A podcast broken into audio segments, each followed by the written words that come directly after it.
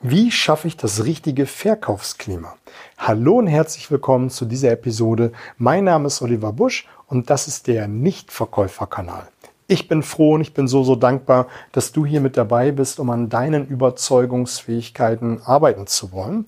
Und ich werde immer wieder mal gefragt, wie schaffe ich denn das richtige Verkaufsklima?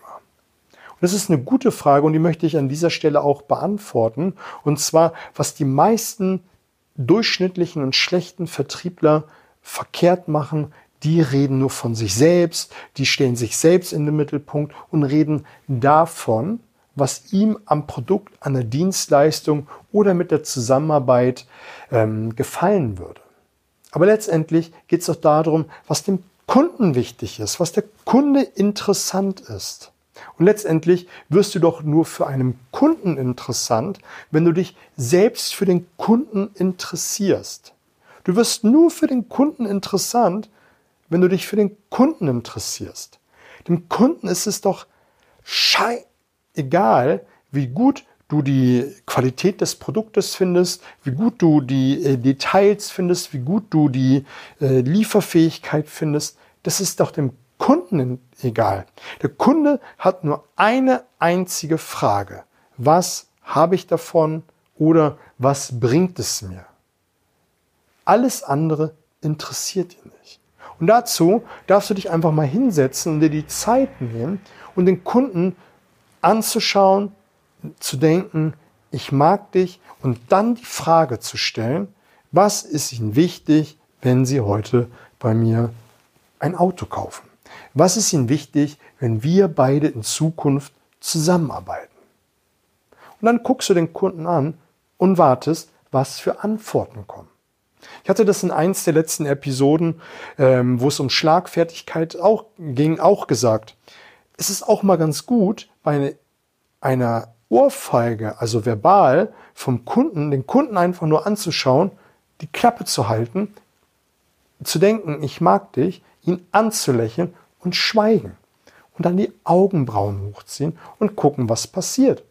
Und genauso machst du das, wenn du dem Kunden gegenüber sitzt und ihn fragst, was ist ihm wichtig, wenn wir zusammenarbeiten. Und dann lächelst du ihn an, bist voll fokussiert auf ihn und schenkst ihm deine absolute Aufmerksamkeit und stellst deine Wünsche, deine Sorgen und auch das, was du an dem Produkt, an der Dienstleistung, an der Zusammenarbeit so toll finden würdest oder auch findest, zurück und wartest einfach nur, was der Kunde sagt. Und das notierst du dir dann und wartest, was sonst noch kommt. Und dann hältst du die Fragen im Fluss, in dem du fragst, was ist ihnen sonst noch wichtig?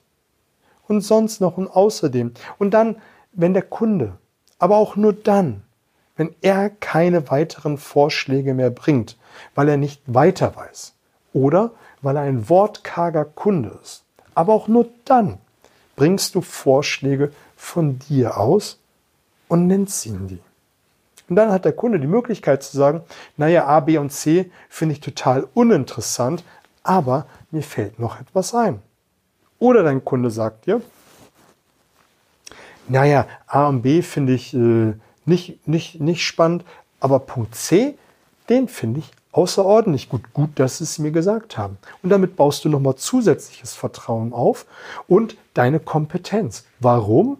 Weil du dem Kunden Vorschläge gemacht hast, zeigst, dass du dich mit seiner Situation beschäftigt hast und dass du schon anderen Kunden geholfen hast. Dann kannst du nämlich in der Formulierung wählen wie Kunden, die ähnliche Punkte genannt haben, die sie bisher genannt haben, denen war noch A, B, C und D wichtig ist Ihnen das auch wichtig? Und dann wird der Kunde, wie eben gesagt, entweder sagen A, B und C, D ist totaler Quatsch. Ich finde noch E oder F ganz spannend. Auch selbst das gibt ja wieder Rückschlüsse auf den Kunden.